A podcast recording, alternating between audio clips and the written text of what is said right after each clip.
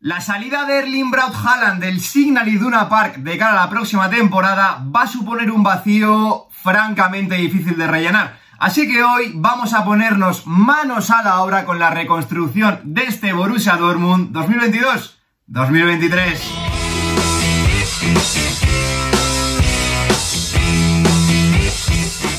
Muy buenos días chicos, como siempre digo, bienvenidos un día más al canal. La primera temporada de Marco Rosa al frente del Borussia Dortmund no ha cumplido con las expectativas fijadas al comienzo de temporada. La realidad es que se ha mostrado como un equipo bastante endeble que, cuando han podido apretarle un poquito las tuercas al Bayern Múnich y tratar de acercarse un poquito a ellos en momentos de flaqueza de los de Nagelsmann, no han sido capaces de hacerlo. Y claro, si a todo esto le sumas el fracaso estrepitoso a nivel europeo primero en Champions y luego en UEFA Europa League, es evidente que ahora mismo el proyecto del Borussia Dortmund está a años luz de poder ser competitivo. Es cierto que las continuas lesiones de Erling Haaland tampoco han ayudado, pero claro, teniendo en cuenta una más que posible salida del noruego de cara a la próxima temporada, que a nivel goleador le va a hacer mucha, mucha, pero que mucha pupa a este equipo, unido a una más que preocupante fragilidad en el apartado defensivo, ¿cómo podría el Borussia Dortmund volver a complicarle la vida al tirano de la Bundesliga y sobre todo agitar un poquito la lucha por el título tras más de 10 años de dominio incontestable por parte de los bávaros? Vamos a comenzar trazando el plan que debería de seguir el Borussia Dortmund de cara a la próxima temporada. Y en primer lugar hay que fijar unos objetivos que pasan por en la Bundesliga no se le puede exigir el título teniendo al Bayern Múnich enfrente, pero sí apretarlo un poquito más, ponerle las cosas difíciles a los de Julian Nagelsmann. En segundo lugar en la UEFA Champions League indudablemente hay que pasar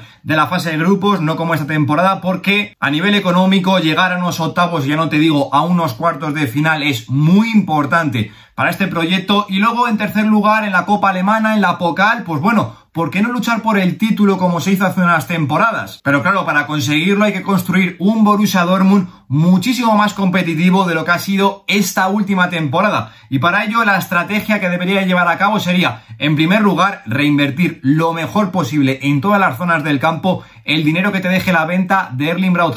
En segundo lugar, creo que no se deben desviar del modelo de negocio de estos últimos años, apostar por un proyecto joven y a largo plazo. Y luego, en tercer lugar, seguramente muchos no estaréis de acuerdo, pero yo quiero darle confianza a Marco Rose. Sí que es cierto que el primer año ha sido complicado, pero a mí no me gusta quemar entrenadores de buenas a primeras, creo que darle confianza y ya a partir de ahí ver si Marco Rose puede construir definitivamente un Borussia Dortmund mucho más competitivo. Así que una vez fijado el plan que debería de seguir este Borussia Dortmund para la próxima temporada, la 2022-2023, ya tenemos que echar un vistazo a la plantilla y sobre todo ver quiénes tienen que ser los futbolistas que conformen la columna vertebral de este equipo. Más allá de los Hummels y Royce, por ejemplo, que ya tienen que ir apartándose y dejando hueco a los futbolistas que vayan entrando, pero creo que son dos futbolistas que en un proyecto tan joven como el que vamos a plantear deben de seguir siendo importantes, pues bueno, más allá de estos dos, creo que para mí la columna vertebral debería estar formada por Gregor Kobel en portería, que yo le quito gran parte de responsabilidad de lo frágil que ha sido este Borussia Dortmund a nivel defensivo, Jude Bellingham en el centro del campo que seguramente esté ante su último año en el Signal Iduna Park, pero que con la salida de Erling Braut Haaland tiene que ser el capitán general de este Borussia Dortmund. Y luego ya Donald Malen, pues con la salida de Erling Braut Haaland sí que es cierto que en este segundo año en el Borussia Dortmund debería dar un pasito adelante, pero aún así las necesidades a cubrir en este proyecto no son pocas, porque en primer lugar hay que reestructurar toda la defensa, el centro de la zaga, lateral derecho, lateral izquierdo, toda, completamente toda. En segundo lugar, creo que hay que darle un lavado de cara a la zona medular. Y en tercer lugar, evidentemente, con la salida de Erling Braut aunque ya tengamos a Donald Malen y pensemos que tiene que dar un paso al frente, va a haber que traer varios fichajes en este Borussia Dortmund para suplir la baja del noruego, porque con uno único no va a ser suficiente. Así que ya rápidamente vamos a pasar al apartado de salidas y en primer lugar vamos con las cesiones donde yo plantearía la de Mateo Morey que pues bueno, este año ha estado en el dique seco a consecuencia de la grave lesión que ha sufrido, creo que es un futbolista que necesita tener minutos, así que yo le plantaría una cesión para él. Y lo mismo con Yusufa Mukoko, un futbolista muy prometedor pero que necesita minutos que en el Borussia Dortmund ahora mismo no se le pueden dar, pero ojo hay que tenerlo monitoreado porque en el 2023 acaba contrato. Precisamente futbolistas que acaban contrato vamos a hablar ahora con los que yo no contaría de cara a la próxima temporada. En primer lugar, dos de ellos que ya son muy veteranos y que no encajan con el modelo de proyecto joven y a largo plazo que queremos plantear en este Borussia Dortmund, que son Smelzer y Axel Witsel, y luego Zagadou, que sí que encaja en este modelo de negocio, pero la verdad que el central francés no ha cumplido con las expectativas que había fijadas en él. Luego hay que tomar una decisión con varios futbolistas que acaban contrato la próxima temporada. Manuel Akanji, Rafael Guerreiro y Mahmoud Ahud. Evidentemente son tres futbolistas que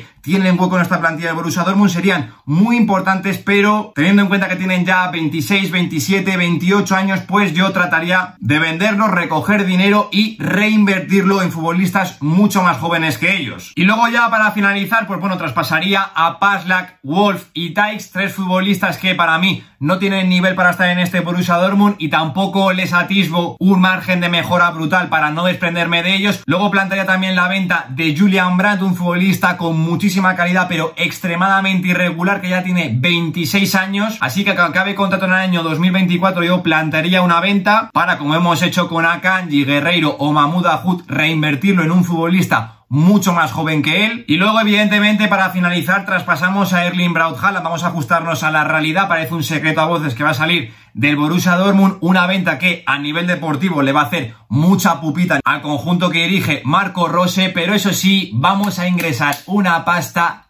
tremenda. Como veis, son muchos futbolistas los que salen traspasados de este Borussia Dortmund, muchas necesidades a cubrir, así que los fichajes que vamos a plantear no van a ser pocos. Los dos primeros, dos futbolistas ya contratados de cara a la próxima temporada. Niklas Sula, coste cero procedente del Bayern Múnich, un fichaje que me parece un golpe sobre la mesa por parte del Borussia Dortmund. Y en segundo lugar, Nico Solterbeck, oportunidad de mercado brutal, porque acababa contrato en el año 2023, sin lugar a dudas uno de los jugadores revelación este curso. Pero creo que aún así no es suficiente y plantaría un fichaje más para el centro de la zaga y es el de Tilo Kerer, al igual que Nico Solterbeck, una oportunidad de mercado brutal, este sí que sí, un poquito más veterano, 25 años, pero que es un jugador que nos puede dar mucha variedad en cuanto al sistema, con defensa de 4 jugando como central, como lateral derecho, en línea de 3 evidentemente, y que además, como digo, acaba contrato con el PSG en el año 2023 y creo que los parisinos se lo van a querer quitar de encima. Luego, para reforzar los carrileros, vamos a monitorear a dos futbolistas de la Bundesliga que son dos auténticos pepinos como son Rilde Baku, un chico que las dos últimas temporadas ha crecido una barbaridad en el Wolfsburgo, es un auténtico cañón por la banda derecha y claro, teniendo en cuenta que el Wolfsburgo no se va a meter en competición europea para la próxima temporada seguramente tengan que plantear alguna que otra venta y es ahí donde nos metemos en el fichaje de este futbolista que únicamente, ojo, tiene 24 años. Los mismos que tiene David Round, otro de los futbolistas revelación de la temporada, ya lo hablamos en el vídeo de la semana pasada y que, aunque es cierto que todavía tiene un contrato extenso con el Hoffenheim, pues creo que está para dar otro saltito, jugar en competición europea y este paso al Borussia Dortmund sin salir en la Bundesliga me parece extremadamente adecuado para él. Lo mismo que con Bubacar Camará, que es otra oportunidad de mercado, al igual que Niklas Sul acaba contrato este mismo verano, ya lo propusimos para reforzar el proyecto del Inter de Milán como suplente de Marcelo Brozovic, pero aquí vendría para ser titular indiscutible junto a Jude Bellingham en el centro del campo. Le va a dar mucho a este equipo en salida de balón, pero sobre todo a nivel de consistencia y equilibrio en fase defensiva. Luego, para seguir apuntalando un poquito el centro del campo, yo propongo el fichaje de Vitiña, un futbolista que es una debilidad personal y un perfil de jugador que no tiene el Borussia Dortmund en la plantilla. Un interior de segunda, tercera altura, muy pintón, con muy buen regate, tremendamente descarado y con un margen de mejora brutal. Lo mismo que con Noah Lang, que a lo mejor no es una necesidad imperiosa la que tiene el Borussia Dortmund para reforzar el extremo izquierdo, pero sí que le veo una inversión de cara al futuro para cuando Marco Royce cuelgue las botas. Le veo como su digno sucesor en este Borussia Dortmund. Y luego ya para terminar de apuntalar la zona de ataque, pues es evidente que con la salida de Erling Braut Haaland contratando a un único futbolista no va a ser suficiente, así que en primer lugar yo trataría el fichaje de Karina de Jemi, que ya parece un secreto a voces que va a llegar a este Borussia Dortmund. Pero claro, no es ese perfil de futbolista contundente dentro del área como es Erling Braut. Es un futbolista que le gusta mucho más que ir a banda, desequilibrante, uno para uno. Así que para ese perfil que sustituya sí que sí al noruego dentro del área, yo propondría en primer lugar la cesión de Luka Jovic por parte del Real Madrid. Y ya de cara a la próxima temporada, pues si lo hace bien, yo sí que plantearía un fichaje, pero como digo, primero lo traería como cedido. Al igual que Armando Broya, que este sí que sí es un perfil de futbolista mucho más similar a Erling Braut Haaland, un jugador muy potente, con mucha velocidad y sobre todo extremadamente contundente dentro del área. Esta temporada ha estado cedido en el Southampton y personalmente creo que todavía no tiene hueco en el primer equipo del Chelsea, así que creo que una cesión para él donde esta temporada sí que si juegue competición europea me parecería un paso sensacional en su carrera. Si echamos un vistazo al balance que se nos queda entre las ventas y los fichajes, pues se nos queda un beneficio positivo, yo he calculado, de unos 35 millones de euros, que evidentemente con la venta de Erling Braut Haaland por unos 100, 120 millones de euros, yo creo que finalmente va a salir, pues nos va a entrar mucho, mucho, mucho dinero.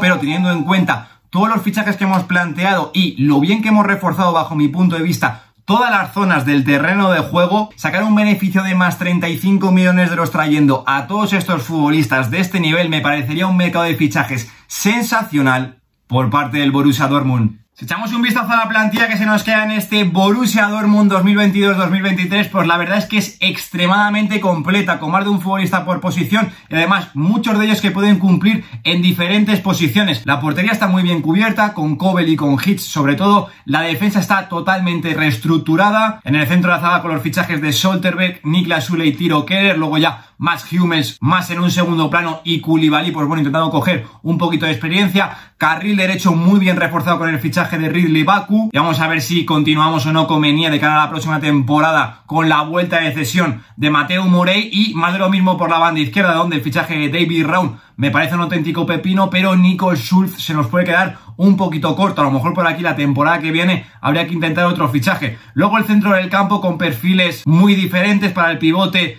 más Camará y Enrecan, otro futbolista al cual habría que darle salida la temporada que viene. En los interiores, Jude Bellingham con ese ida y vuelta que le caracteriza y Vitiña en ese rol más de jugón, como mediocentros ofensivos, Marco Royce para aportar experiencia, Giovanni Reina como ese diamante en bruto que tiene que terminar de explotar, como futbolistas a lo mejor un poquito más revulsivos, con otro perfil para jugar por banda Noah Lang y Torran Hazard, que es además otro futbolista que también yo daría salida con la vuelta de Nauf de sucesión de Eintracht de Frankfurt. Y en la punta de ataque también perfiles muy complementarios con Donel Malen y Adeyemi como dos futbolistas que te pueden ir muchísimo más al espacio y como delanteros 9 más referencia Luka Jovic y Armando Broya. Y ya para finalizar, pues bueno, si echamos un vistazo al 11 tipo que se le podría quedar a Marco Rose de cara a la próxima temporada, pues yo he planteado un 3-4-3 sobre todo para reforzar a este Borussia Dortmund en fase defensiva, pero también porque creo que es el esquema que mejor se adapta a los futbolistas que tiene esta plantilla. Podría estar conformado por Kobel en portería, línea de tres atrás súper complementaria con Tilo Keller, Niklas Sule y Nico Solterbe con buena salida de balón, buen juego aéreo, capacidad para corregir al espacio, un doble pivote formado por Bubaka Camara, un poquito más enfocado en la salida de balón y sobre todo dar equilibrio al equipo en fase defensiva y soltar un poquito más a Jude Bellingham que la acompañará en el centro del campo. Dos carrileros extremadamente largos, Ridley Baku por derecha y David Round por izquierda y arriba tres delanteros, dos de ellos muy móviles para ir al espacio como Karina de Jenny y Donel Malen y como nueve más referencia Luka Jovic. Evidentemente podríamos plantear otros tipos de dibujos, por ejemplo vamos a sacar a Malena de Jemi o a Jovic de la zona de ataque para meter a Marco Royce o incluso a Vitiña y también podríamos cambiar a un 4-3-3 sacando a un hombre de la defensa que seguramente fuese Tilo Kerer para, como digo, desplazar a Donel Malen a la izquierda o incluso que entrase por ahí Noah Lang, a De Jemi por banda derecha y Marco Royce en la media punta, o como digo, meter a Vitiña en esa posición de tercer interior con Camará como pivote y Jude Bellingham en esa segunda altura. Como veis, son muchas las variantes que podría tener este Borussia Dortmund, diferentes esquemas con los que podría jugar y sobre todo muchos futbolistas que podrían entrar en este once inicial porque la plantilla es extremadamente completa y competitiva. Como he dicho, no se le puede exigir ganar la Bundesliga ni mucho menos, sobre todo porque han venido muchos jugadores nuevos y va a tener que sufrir su proceso de adaptación, pero como digo, este equipo